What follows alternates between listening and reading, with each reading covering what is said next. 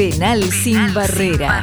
Una propuesta diferente para tus tardes de radio. Con Diego Achával, Fernando Tapir Chalis y Martín Diguero. Acaba de llegar al piso un gran artista, humorista y actor en varias películas argentinas como también en teatro. Creo que fue uno de los precursores de los monólogos stand-up o se decía monólogos. Así que estamos con Juan Acosta, bienvenido. ¿Cómo estás, Juan? Bueno, buenas tardes. Este, veo que es una mesa intensa con respecto a lo que se está hablando, lo cual es, verdad que es bravo. Yo tengo una solución clara con esto y me adhiero a Rukauf. Hay que matarlo a Putin. Hay que matarlo, como dijo el otro día. No puede ser que en el siglo XXI haya una guerra de estas características, una invasión de esta característica por un loco.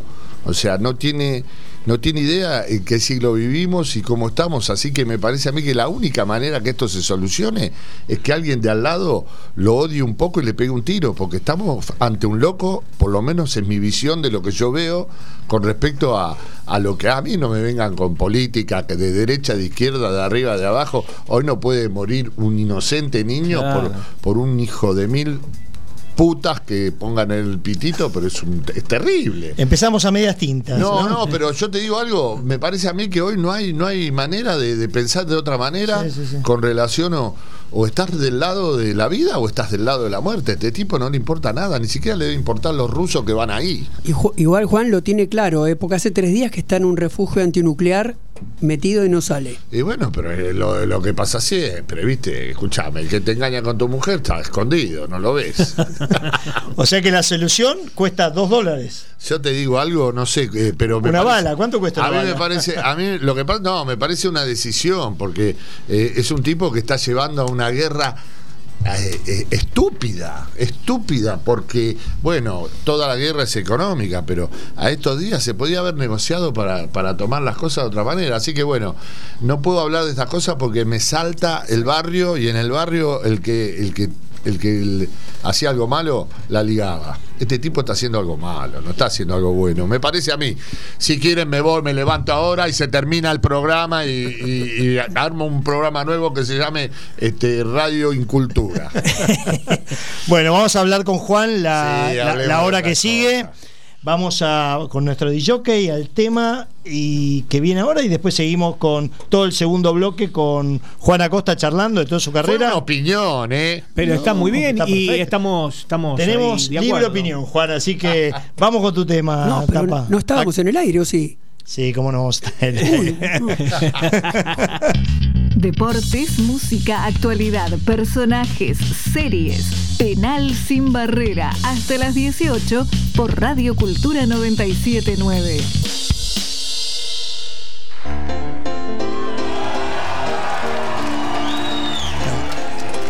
Vamos a arrancar este segundo bloque o la segunda hora, acá con Juan en el estudio. Y yo me asusté y le dije al tapir ayer, porque vi una entrevista que le hicieron a Juan y dijo, bueno, es la segunda, tercera vez que me invitan, porque el otro jueves me olvidé de ir al programa. ¿Son muy olvidadizos? Me olvido. En realidad no es que me olvido. No tengo agenda, no me interesa la agenda, no me interesa. Eh, eh, me putean porque todos te mandan las cosas por este web. No, no, el, del mapa.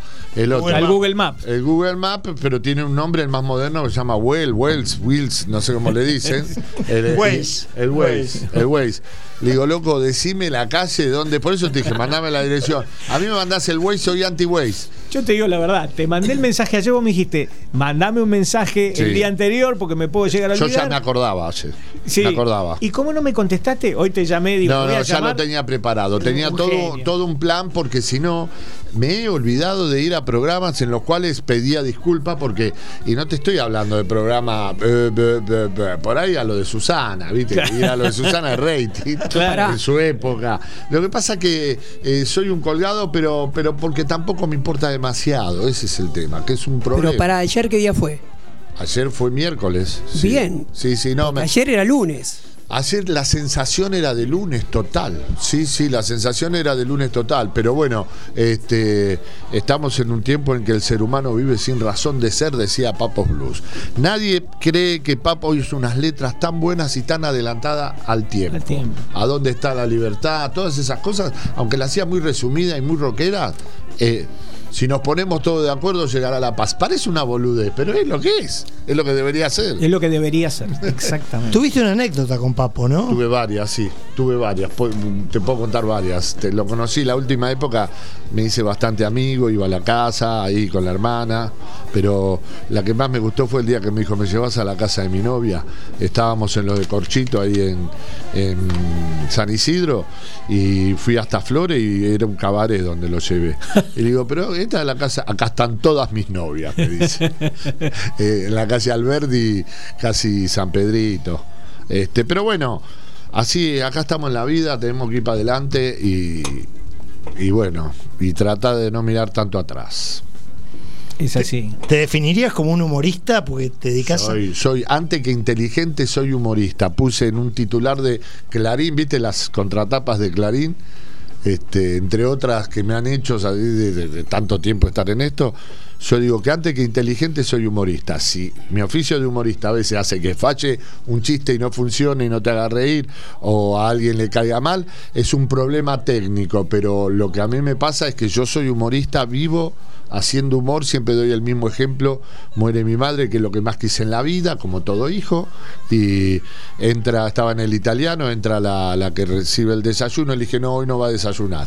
O sea, hice un chiste, se acababa de morir hacía 10 minutos, pero lo hice conscientemente, sin ningún dolor, independientemente de eso, y sabiendo que por ahí, si mi mamá lo escuchaba, le iba a gustar porque yo vivía haciendo humor. Entonces, este, en ese aspecto soy antes que inteligente humorista. Juan, Es tu combustible el humor. ¿Eh? Es tu mi combustible. combustible, es mi manera de, de ver el mundo. Sí, sí. Sí. te iba justamente hablando de esto, eh, de los chicos que hacen chi- que cuentan chistes. Sí. ¿Quién es el que más te gusta? Mira, el, el, eh, ¿cómo sería, cómo podría decirte? La, la, la Porque hay un montón. la- sí, la tradición del chiste es algo que viene de la época de los juglares en, en, qué sé yo, del siglo XVI, siglo XV. Eh, hay gente que lo cuenta muy bien. A mí me gusta mucho Sergio Gonal, como cuenta un chiste. Me gusta mucho la manera de narrar de, de- del cordobés este Cacho Buenaventura. Eh, cada uno tiene su. Pasa que cualquiera puede contar un chiste. Lo que, lo que no me parece a mí que cualquiera pueda ser, pueda ser bueno contando un chiste. Eh, yo trabajé mucho con Gardinetti en Radio Rivadavia. Eh, Gardinetti es chistero de radio. Entonces el tipo dice, te voy a hacer 50 chistes en 30 segundos. Tiene esa capacidad, se los memoriza y los dice. Eh, mi estilo no es contar chistes, aunque tengo unos chistes buenísimos. Tengo uno buenísimo y lo voy a contar cuando ustedes me digan. Ahora, Eh, ya. ya. Ahora, el tipo dice, eh, anotala para vos también. El tipo dice, este, ayer fui a mi debut para volar eh, eh, y tirarme por paracaídas. Y dice, qué bueno, ¿cómo te fue? Bien, bárbaro, dice. El, el ¿cómo se llama? El profesor, dos metros, unos músculos, un bulto, una, una fuerza tenía. Este, y bueno, me pongo el paracaídas, me dice, tirate. Este, ¿cómo? Me dice, saltá. Este, me dio como miedo, me dice, saltá. Si no saltá, te rompo el culo, me dice. Y el amigo le dice, ¿y saltaste? Al principio salté un poquito, de- después se me pasó. Es buenísimo.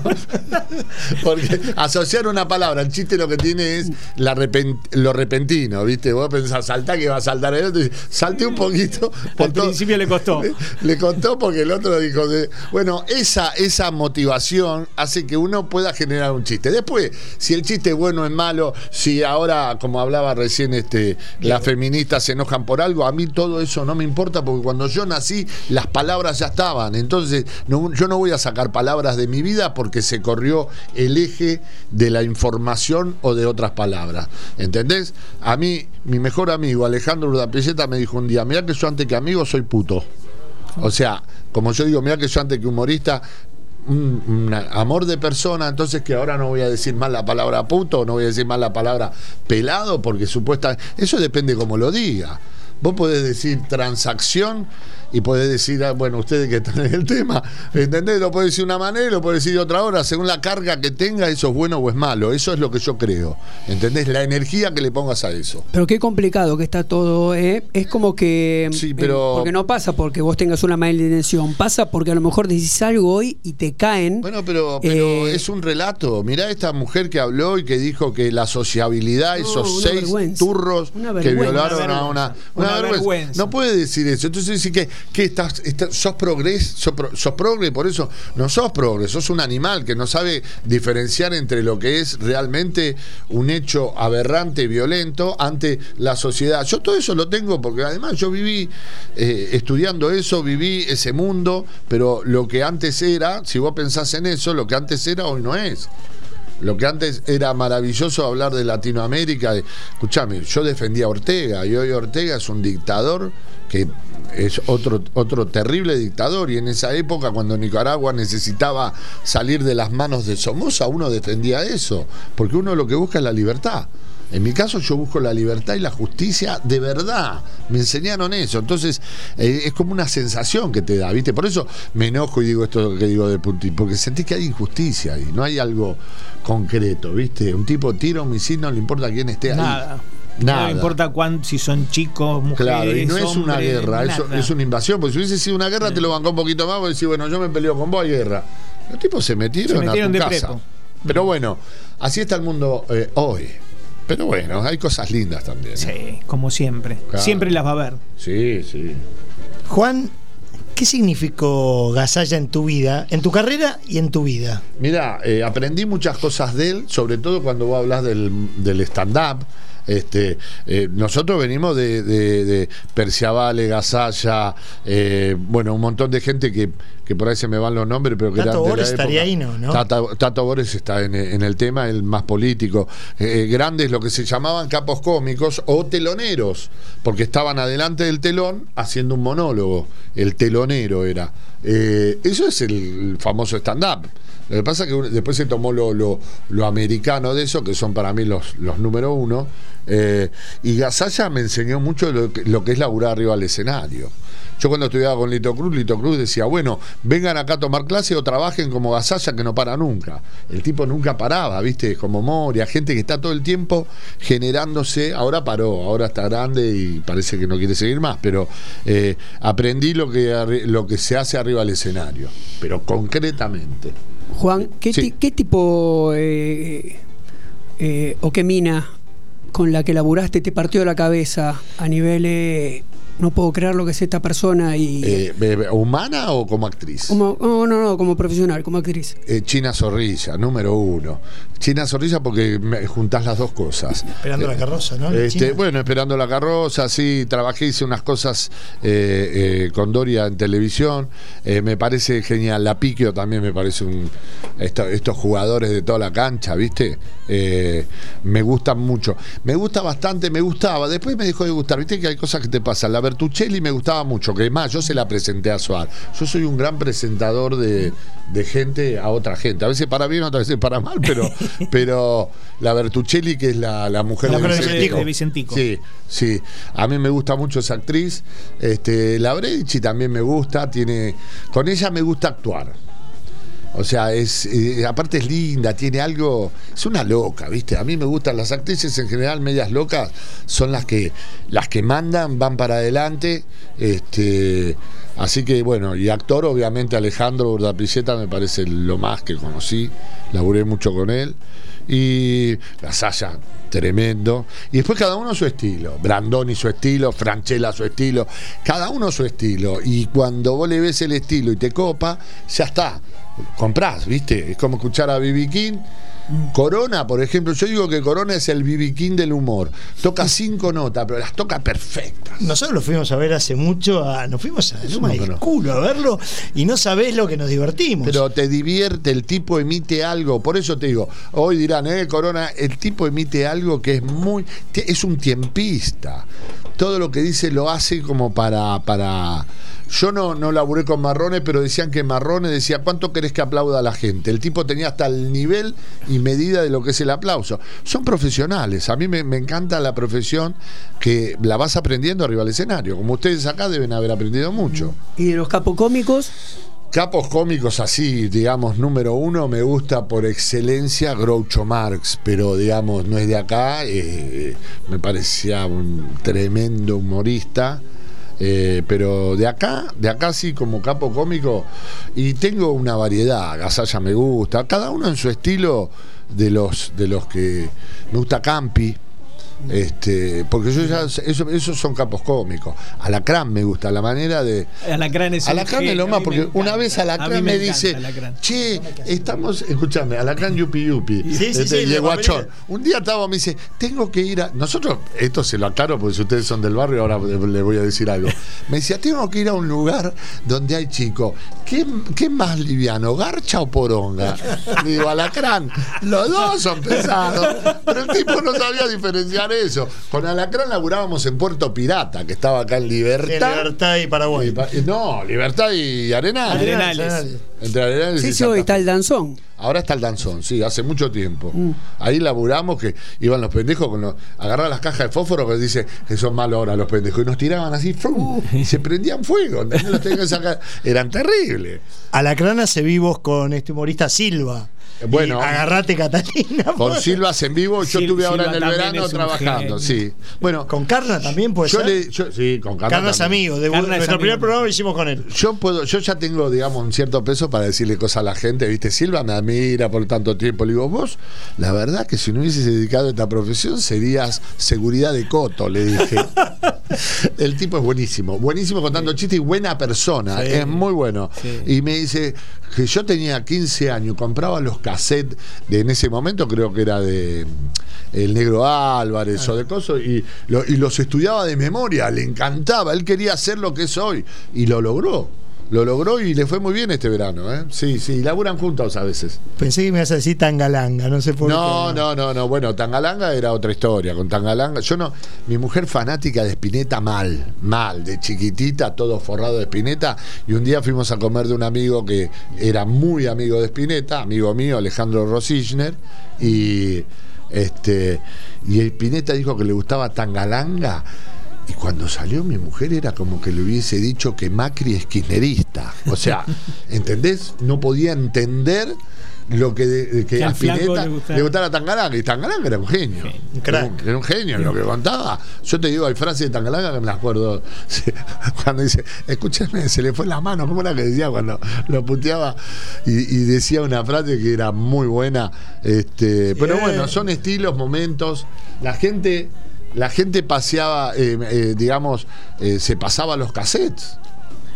Sí. Todos por cassette. Claro, hasta que después, bueno, aparecieron otros. Ah, otros Hoy medios. podría laburar Tangalanga con. Yo creo que sí, porque hay un hay un tema, hay un tema que eh, que es donde donde marca la diferencia. Nosotros hoy tenemos el teléfono en las redes. Si vos estás en un lugar cerrado, en donde decís esto lo hacemos nosotros acá y esto de acá no sale, este, te evitas un montón de kilómetros. Ahora, si uno graba y el chiste que cuenta, no sé, de la monja, ¿viste? Va y lo muestra en la iglesia, pero vos estás ahí adentro. Uno de los problemas que tuvo el de la Versuit, eh, Sí, Cordera. Cordera, que él contó algo como íntimamente sobre un planteo que él creía que era. Que yo como profesor le hubiese dicho, mira, loco, tuviste mal lo que hiciste. Pero hay alguien que lo grabó y lo sacó afuera de ahí. Al sacarlo fuera de ahí, cualquier boludo viene y te dice, vos sos esto, sos lo otro. Y ahí fuiste. Y ahí fuiste, perdiste al piste, ¿entendés? Entonces, ante eso, me parece que lo que no se puede decir es cuando estás en un, en un, an- en un antro, puede ser un antro, en un este lugar que esté, esté fuera del código de la gente. Bueno, nos reunimos acá a tomar cerveza y a charlar sobre mujeres. Listo. Si viene uno y se pone a hablar de laburo, va el otro y dice no, chau, se perdió el código. Me parece a mí, es una opinión. Yo todo lo salvo con diciendo es una Es una opinión. opinión, Sí, yo también lo hice. Me estoy, me estoy dando cuenta que, mirá, qué bueno, pues yo digo mi opinión, como que no estoy haciendo cargo a nadie, Obvio, es lo no, que opino no, yo. Lo digo yo y me hago cargo de lo que digo. Bueno, y ustedes sabrán que me hago cargo. He dicho barbaridades y he dicho cosas que después fueron verdad. Así que con eso. Escucha, me- me- Juan, hablando de antros, recién se te escapó antro. ¿Extrañás los 80? Sí, lo que pasa que, eh, ¿por qué razón extraño los 80? Porque los 80 tenía, por ejemplo, venía alguien y te decía, mañana hay una fiesta acá enfrente. Y vos te metías en una casa en el quinto piso, ibas a una fiesta donde en pronto aparecía un holandés, ¿entendés? Un africano y dos de Villa Insuperable. Y, escuchando música, qué yo, tomando algo, a veces fumando. Y era un mundo que vivíamos que era muy común en eso, era muy común. Se iba a dos o tres casas, o dos o tres fiestas, o dos o tres bailes, que eso lo tenía los 80, que tenía también esa cosa de, escúchame, vamos al paracultural, ¿viste? Y vos ibas al paracultural, que era un lugar que eh, íbamos 10. Después se hizo famoso y después pasaron lo que pasó. Y tenías 20.000 propuestas distintas. Olvídate. Bueno, Una, me- una mejor que la otra. Los famosos 15 minutos estos de, de- de- de ahora que se hacen en teatro se hacían porque una vez Urda Pilleta me dice, mira, tengo un lugar que era, era el paracultural, donde podés hacer- escribir algo hoy y hacerlo mañana. Nosotros que veníamos del San Martín, del Lito Cruz, donde tenías que ensayar todo, era lo mejor que te podía pasar. ¿Entendés? Basta ya de tanto. De, entonces íbamos a ese lugar y hacías algo. Y ahí apareció una cantidad de gente que después se hizo muy famosa. Mira, Marcia Schwartz pintaba, exponía ahí, qué sé yo. Tengo una anécdota con Lucas Prudán en el Paracultural buenísima. Estábamos los dos tomando una cerveza, estaba en plena época de sumo. Y en un momento dado, mientras charlábamos, él era pelado. Antes, ahora somos pelados todos. Antes Acá pelado. 75% estamos. Bueno, escúchame, acá hay más pelado que gente con pelo. Pero es de color, hay gente de color. No importa, bueno, está bien. Eso. Pero, y entonces estábamos hablando y dice, ¡ay, sos pelado! Le dice. Y me mira a mí y me dice, esta la rubia tarada. ¿Entendés? Claro. Era la letra de una canción que tenía. O sea, pasaba Lucas Prudán, por ahí venía. Escúchame, en el living estuvo Nick Cave. Sí. El living, que era un lugar que estaba ahí en Marcelo Marcelo T. Alvear. Nick Cave. Yo un día estaba en El Dorado y aparece. eh. ¿Cómo se llamaba? El, el- el que se vestía con un Culture so- Club. El Cartel Club. El, Boy el- George. Boy George. George al lado mío, Boy así, George. arrancando por, por mi cara. Y estaba en el. boy, stupid, esa. Claro, estaba, estaba ahí en el. En el Qué lindo boliche el dorado. El el Dorado. Y, y- y, Morocco, que era la Morocco. competencia, ¿te acordás? Después, Terrible. bueno, yo creo que el último bastión de eso que, que quedó fue, eh, bueno, Nave, Nave Jungla estaba, que murió, murió Einstein, uno de los dueños. Eh, La Age también. La eh, Age La Age. Communication. Cericet, unos amigos pusieron algo parecido no, al pero, dorado. pero, pero, pero en Corrientes, ¿cómo se llamaba? Ave Porco. Ave Porco. Ahí fue el último lugar que actué yo, que bueno, estaba Alejandro, que estaba, que estaba, que tenías, tenías adelante eh, los het- heterosexuales. Por eso cuando hablan, cuando hablan esto de, de la diversidad, que la chupen.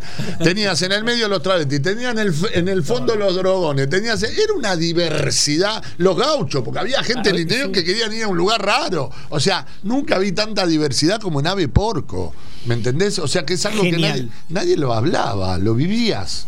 ¿Entendés? Y era todo felicidad y actuabas y pasaban una música que te gustaba, si no ibas arriba había otra todo, música. todo. ¿Entendés? Eso se vivió en los 80. Por eso si me decís si lo extraño, creo que extraño eh, el poco caretismo que había en ese aspecto. Enfrente estaba la verdulería, estaba Fontova.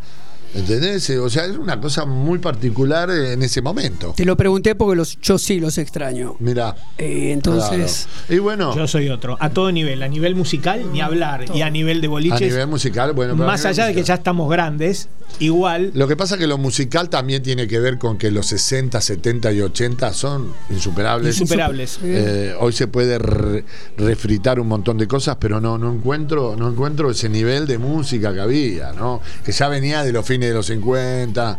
Es interesante toda esa movida que hubo.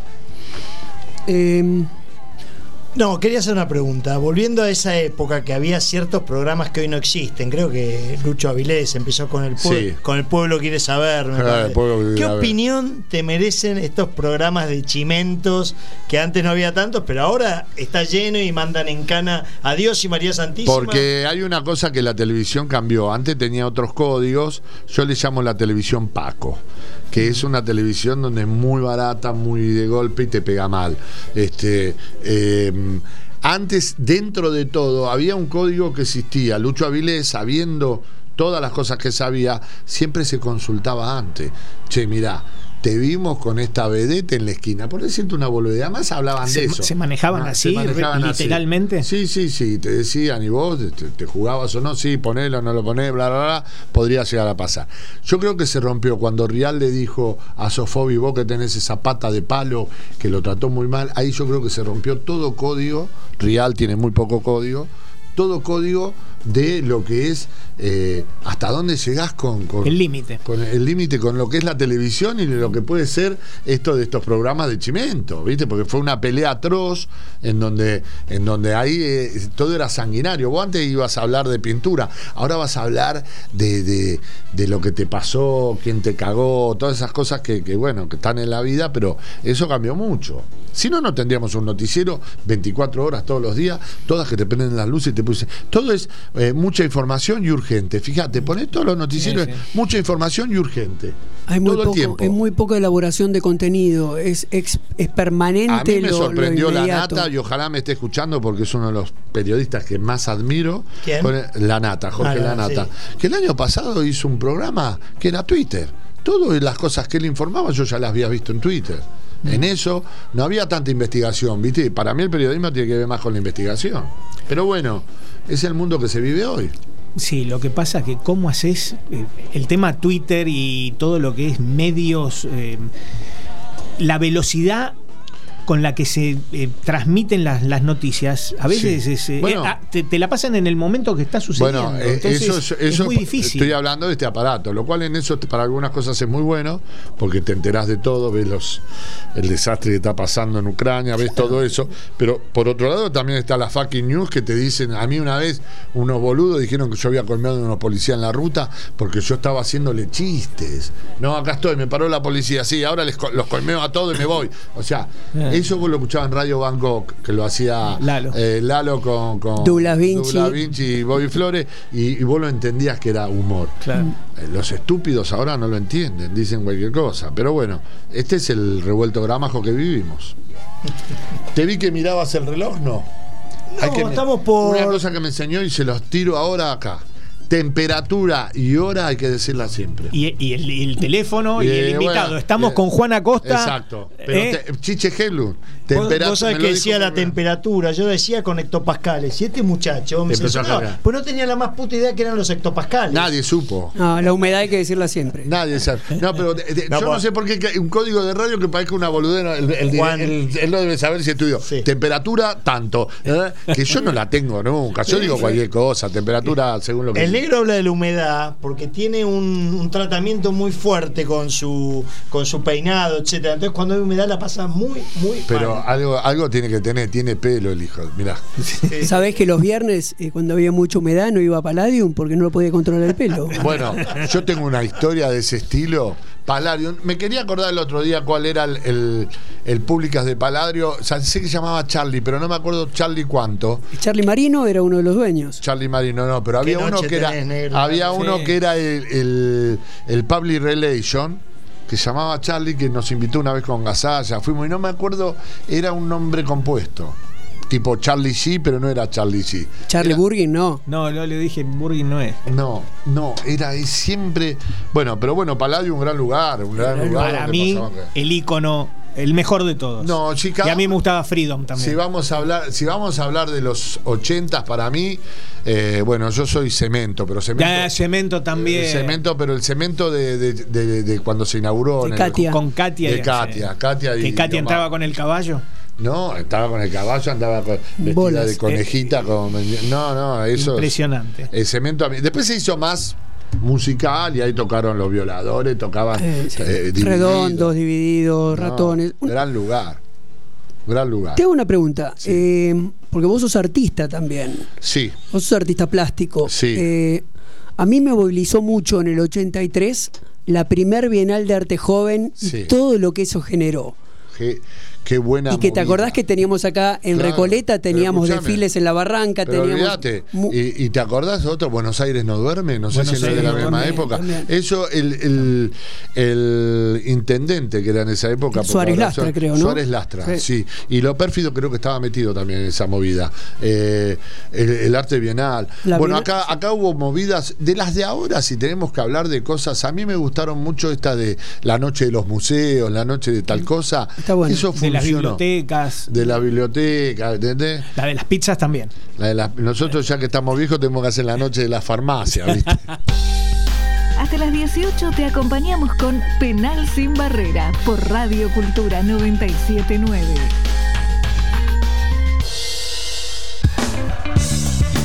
Para los que recién sintonizan, estamos acá en el estudio con Juan Acosta, que es un lujo que haya venido acá. Gracias. Quiero mandar saludos a Alex Abercovo que nos está escuchando y ponderando mucho el programa, Javiera y Sebastián, mis primos, a Chaval, este, todos eh, hablando de cemento, algunos hablando de, de cómo iba el negro, cómo, cómo se preparaba el negro para ir, etcétera. Bueno, tenemos 27 grados. Acá Juan me recomienda que siempre en radio la hora y los grados. Y la temperatura, porque eh, en realidad yo no sé si es algo que sirve o no sirve, pero por algo todos los grandes popes de la radio, Mauro Viale me lo decía, yo arranqué con Mauro Viale en, los nove- en 1990.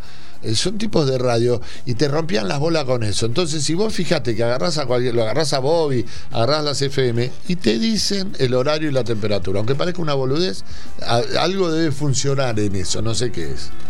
Juan, eh, hiciste muchos papeles en Sí. tu vida de todo tipo. Sí. Yo, por ejemplo, uno de los más conocidos fue Naboletti, que, Sí. que creo que fue un- un- uno de tus lanzamientos, ¿no? Uno de tus Y lo que pega, pega, ¿viste? Pegó, Naboletti pegó. y después el policía Peralta, en Esperando la Carroza. Esperando la carroza, sí. ¿Cuál fue el papel que digas que más te gustó, más allá del éxito, eh? que decís, este lo interpreté como la gran puta? En realidad nunca fue muy conocido.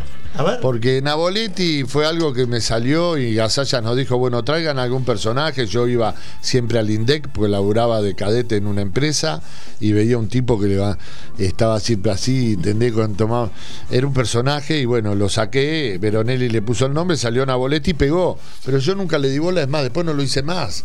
Eh, los personajes que hice una, en una película eh, que hizo, eh, ¿cómo se llama? El que hacía publicidad.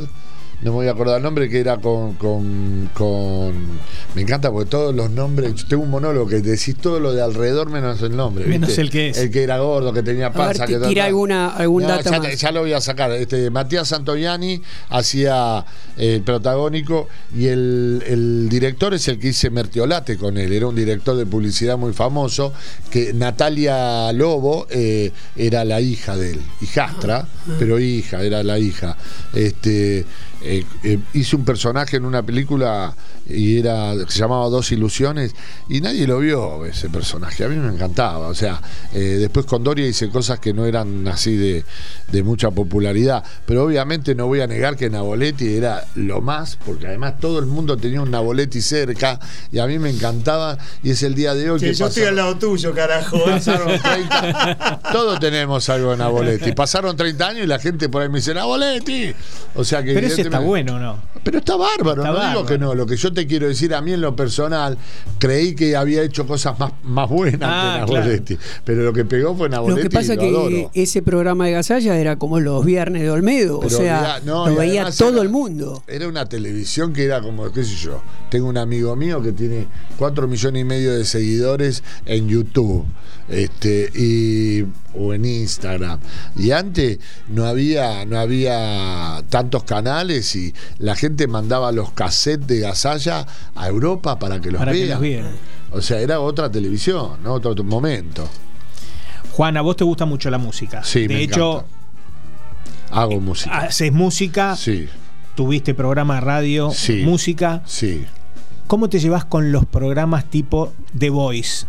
O la voz, que son concursos. ¿Te Eh, gusta verlos? ¿Te copás? ¿Te enganchás? Hay algo que a mí me pasa con eso que yo, digamos, me- yo soy un buen espectador, siempre tiro a favor, ¿viste? Me Mm. gusta que todo sea bien. Lo que pasa es que vos ves, vos agarrás a cualquiera de las que canta ahí, después vos ves a Jenny Joplin, o, o- o ves a la inglesa esta, My House, ¿cómo se llamaba la? Eh, Amy, eh, Amy Winehouse. Winehouse. y hay 40 que cantan como ella, pero la que suena de verdad es ella. Entonces, Bueno, por algo son distintos. bueno, por algo son distintos y llegan donde llegan. Entonces, ¿cómo lo veo? Lo veo que es un intento de, pero que no es. ¿Entendés? Los verdaderos son y pegan y te, ¿entendés? Vos escuchás una estirada de Jimi Hendrix y te das cuenta enseguida que es el mejor. Y vos decís, pero hay 40 que tocan como él, pero no es Jimi Hendrix. En ese aspecto yo eh, me llevo como que son entretenidos, pero son fábrica de producir eh, momentos. No, no es algo que, viste. Y además cada vez se distorsiona más porque ahora no solo ve gente que canta, ve gente que mm, eh, dobla las costillas y el cogote para atrás, viste, cosas raras. Es una, una cosa media extraña. Pero bueno, eh, no, no lo veo incómodo, pero yo estuve cantando de Tinelli.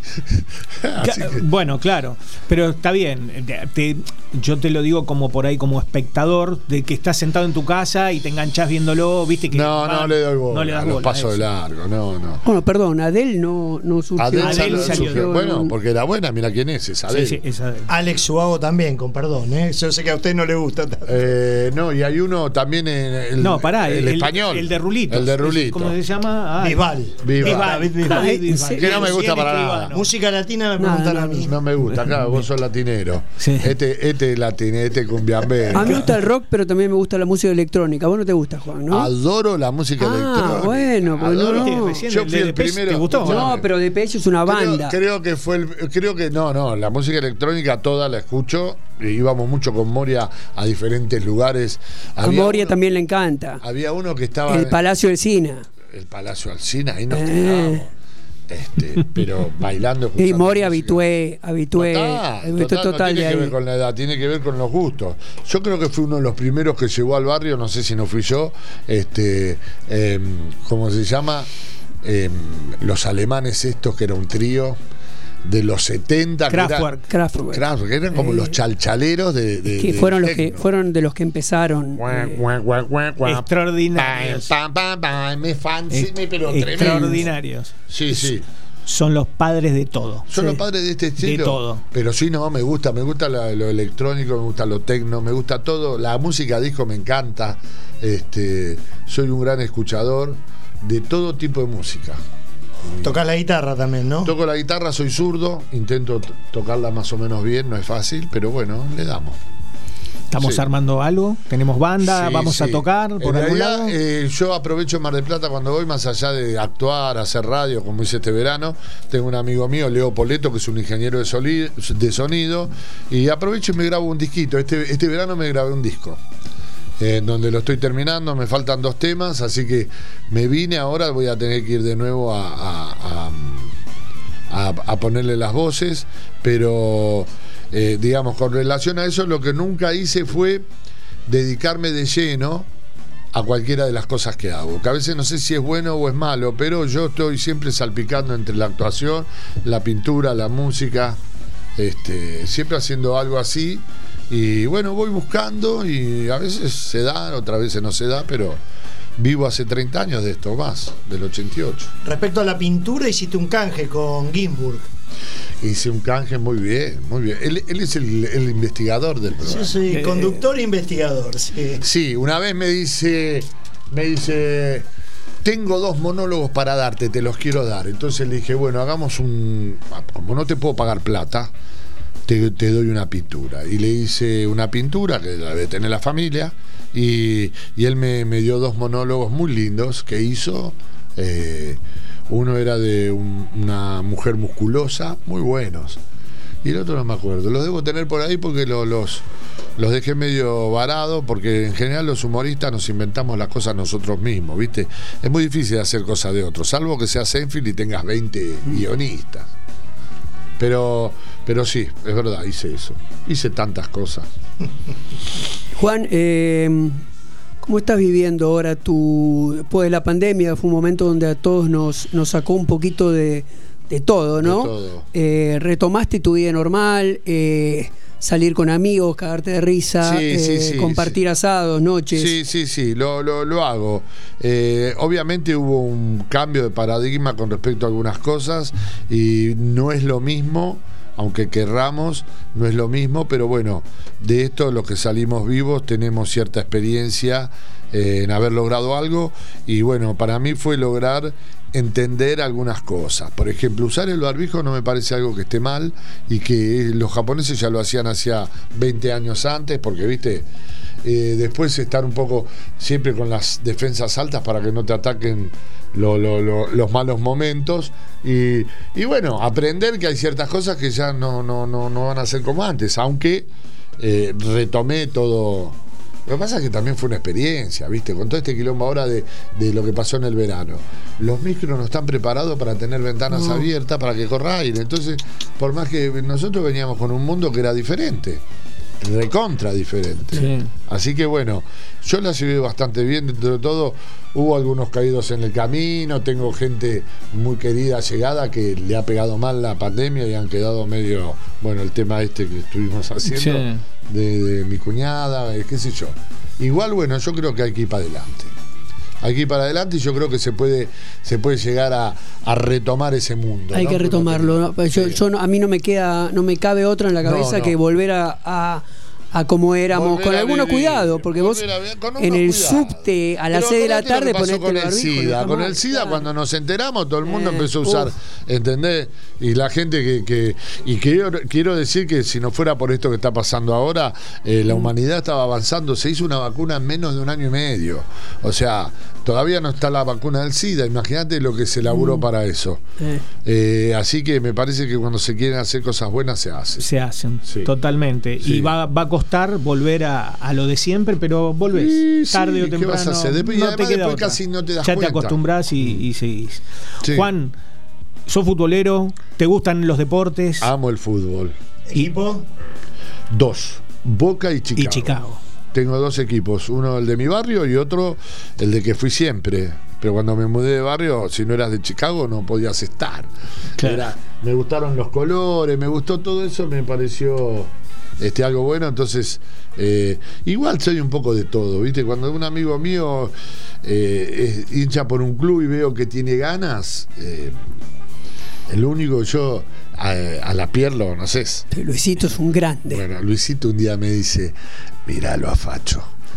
No habla de fútbol. Fue el año que River se fue a la B y, y Facho no habló nunca. Facho, un amigo nuestro, Mm. muy querido, muy fana de River. Somos todos de River. Ese, Bueno, ese tema de la B lo cortás, eh, lo editás, ¿eh? No, no, no, no, pero era, era un momento. Pero escúchame, yo te digo, pero perdóname, el otro día estuve en, en el- ahí en el- Con Eugenio. con Eugenio y el que estaba conmigo, él dice, mira, me podrás decir cualquier cosa. Te lo digo porque yo en eso soy, dice, pero si nosotros no tenemos otra final con River y le ganamos, Sí. eso es una mancha también. Entonces, digo, no, pero escúchame, nosotros perdimos en Madrid, pero le ganamos al Real Madrid. Yo le tiro cosas como para que el tipo afloque, pero al tipo le pegó de Le duele, verdad. duele. Le duele. Bueno, así es el fútbol. Así es el fútbol y hay que entenderlo. A mí, a mí en ese aspecto eh, me gusta el buen fútbol. Ayer me sorprendió este pibe.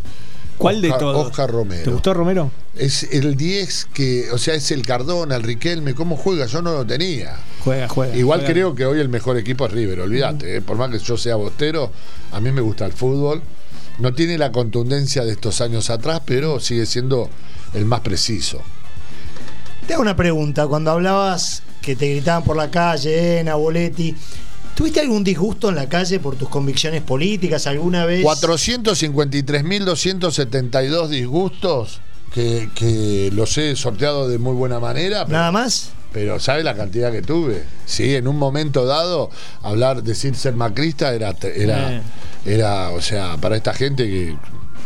Pero como sos vos, capaz que le tirás No, algún chiste, alguna cosa y los tiempo. aflojás. Todo el ¿O tiempo no? los he aflojado, Ah. mucha gente ha cambiado, mucha gente me ha entendido y yo los he entendido y además le he dado ciertas convicciones con respecto de no me vengas a mí a hablar de algo que yo lo viví ahí al lado. Mm. ¿Entendés? Yo estuve en Ezeiza cuando vino Perón, o sea, no, no es que estás hablando con alguien que estaba dentro de una botella. Yo estuve ahí en el... Entonces sé lo que es, sé diferenciar entre un color y otro, entre lo bueno y lo malo. Pero de todas maneras, eh, vos cuando pensás en algo, sentís en algo, te tuve quilombo de laburo, me, me- me censuraron el laburo muchísimo, pero igual, hoy estoy entero, estoy mejor que antes. Bueno, es decir que vivís un, estás de local, porque por acá, digamos, eh, Sí, no- pero no independiente, no, pero no te creas, estoy, yo voy a lugares así, pongo la cara y todos eh, respetan. Cuando te empiezan a respetar es porque vos hiciste algo bueno. Me respetan y yo también respeto. ¿Y a- alguna anécdota de las buenas por lo que te haya sorprendido alguna persona en la calle? Eh, millones de, de situaciones eh, mías en la Así calle. desopilantes, algo así, alguna que te acuerdes. No, yo tengo una que puedo decir que estábamos haciendo un gran éxito en Carlos Paz y estaba harto cansado de que la gente se te tire encima, te pidan autógrafo, todas cosas que son parte de- del laburo nuestro. Entonces un día fui, me compré una peluca, me compré unos anteojos, me compré un sombrero, o sea, me compré todo para decir salgo y que no sepan quién soy yo, que eso lo hacía Sandro. Sandro salía disfrazado. Salgo, la primera persona que me, ve me dice, ¿qué haces, Namoletti? Me madre. quería morir. Digo, pero para- ¿cómo- ¿de qué te tenés que disfrazar para que alguien no te reconozca? ¿Me entendés? Tanta infraestructura del pedo. al pedo. Digamos, de esas millones de gente que te diga, che, vení que te llevo. Y me subo arriba un auto y me llevaban, ¿entendés? O sea, la confianza de- del tipo que es popular y que es parte. Veronelli siempre me dice, vos tenés esa particularidad de que cuando hablas con alguien, hablas como si lo conociera y como si fuese una conversación de, de antes, ¿viste? Pues yo me pongo a hablar con la gente.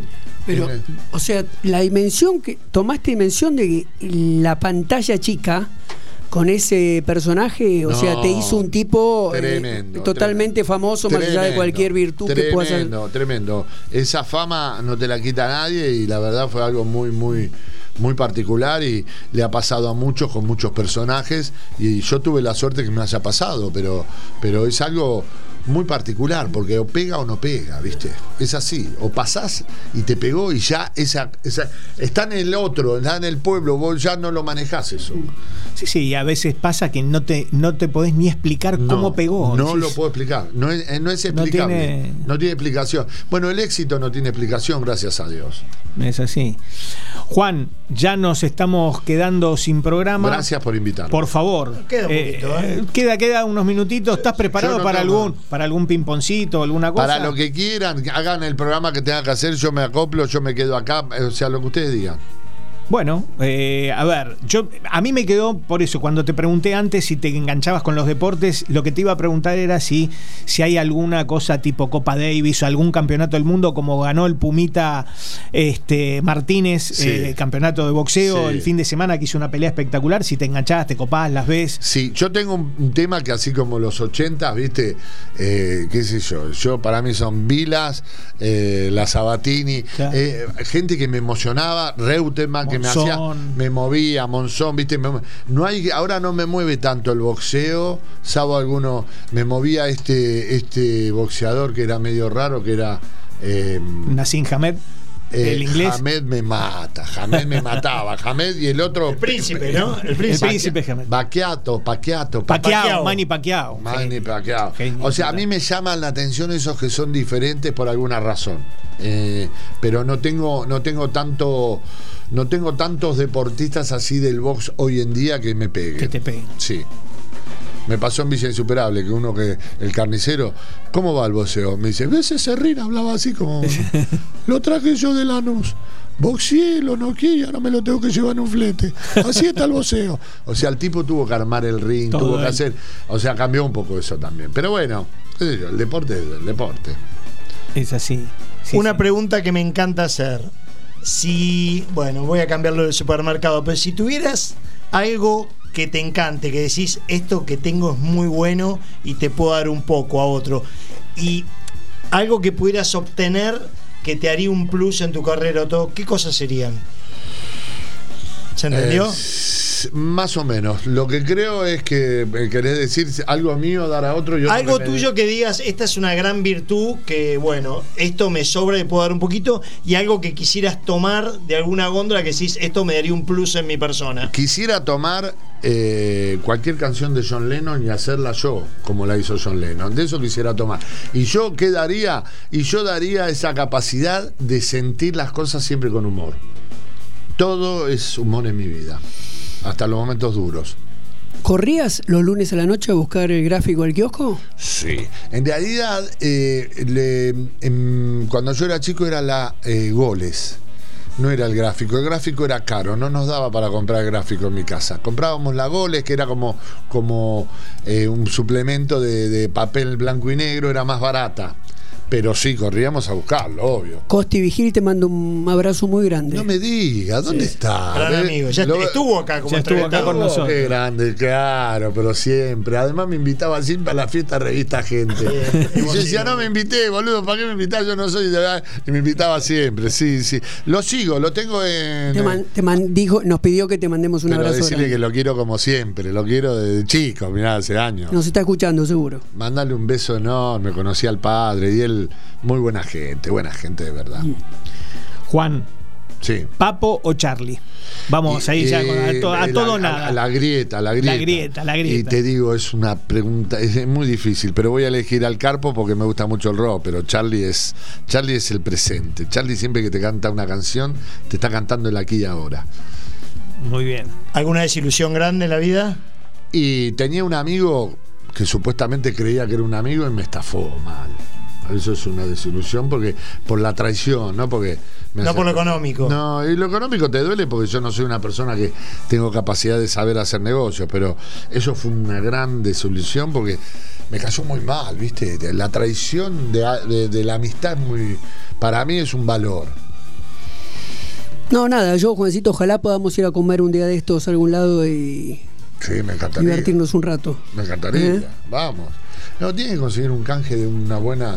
Escúchame. Tenemos, pará, pará. Ah, no te adelanté. Pará. Nuestro auspiciante. Viva Perón, carajo. Ah, Pará, pará. Nuestro auspiciante, Club Náutico Buchardo, que queda en Núñez, Sí. te regala una comida para cuatro personas. Bueno, y vamos los cuatro. Podés ir con quien vos quieras. No, arregla él y vamos Dale. los cuatro, hacemos una cena de hombre un día. Perfecto. Cuando Vamos vos ahí. quieras. Esto es, es algo que le regalamos a todos los invitados. Comés como los dioses, te mí atiende no- el gordo a mí Sergio. me, me mandás un mensaje y me decís, che, el lunes, martes, a mí los lunes, los martes es un día que me gusta mucho. Salir. Bueno. Este, salgo todos los días si tengo que salir. Pero este, cuando esté abierto, vamos a comer algo. Siempre está abierto. Menos los domingos está siempre abierto. Listo. ¿Algún destino que te haya partido la cabeza? ¿Algún viaje? Eh, yo no soy muy viajador porque él me preguntaba, no, no soy muy amante de los aviones, pero Mm. si tengo que hablar de, de- de- de viajes, viajes, la florcita que fumé el otro día. Eso tengo un amigo que eh, es pro porro. Eh, no, eh, a mí la verdad te digo, me- va a sonar raro, pero Punta del Este me parece el mejor lugar del mundo. Sí, ¿Cómo me gusta obvio. ese lugar? Pero estoy con vos. Pero cómo me gusta. Estoy con vos. Y te digo, hace La mucho que no voy porque antes yo siempre iba a laburar. Pero, pero eh, las dos puntas, eh, la de la esquina, la punta a punta y la de pasando el puente, la barra, son lugares que la pasé muy bien, entonces tengo una, una sensación de hermoso lugar. Uruguay todo me gusta, Es- pero bueno, ¿Qué país? qué país, sí. ¿Qué país? Juan, la última. Sí. ¿La City o el huracán de San Justo? ¿Cómo te, cómo agarré ahí? Este- Ahora, eh, ahí no, está. eh, este es Ahí ni- te- Ya, ¿no? Nieto de puta. Este no es hijo de puta, es nieto de. No, ¿cómo vas a mandar esa? Porque son dos cosas distintas. Bueno, yo vi a una. yo vi, vi a Voz Day en el huracán de San Justo y las chicas de San Justo sabían besar bien. Olvídate. ¿Entendés? Olvidate. Besaban la- de verdad. Pero besaban de verdad. Pero, ¿Cómo? pero en la City tuve también en ciertos momentos. Por eso te pregunté. Yo soy, en eso soy bipolar. Bueno, muchachos, ya la buena gente, pregunta. La gente del próximo programa Sí. acá en la radio nos está, está guardando. Hay que entregar a tiempo. Hay que entregar. Sí, señor. eso, muy buena frase esa también, ¿eh? Hay que entregar a tiempo. Muchachos, nos vemos el jueves que viene a las 16 horas. Eh, ahora muy contentos. Gracias, Juan, por estar con nosotros acá. Ustedes Un placer. ya, ¿eh? Ya está. Muchas gracias, bienvenido. Eh, Gracias a ustedes y vamos para adelante como el elefante, vamos arriba como la hormiga, como decía Miguel Abuelo. Penal sin barrera, una propuesta diferente para tus tardes de radio, con Diego Achával, Fernando Tapir Chalis y Martín Diguero.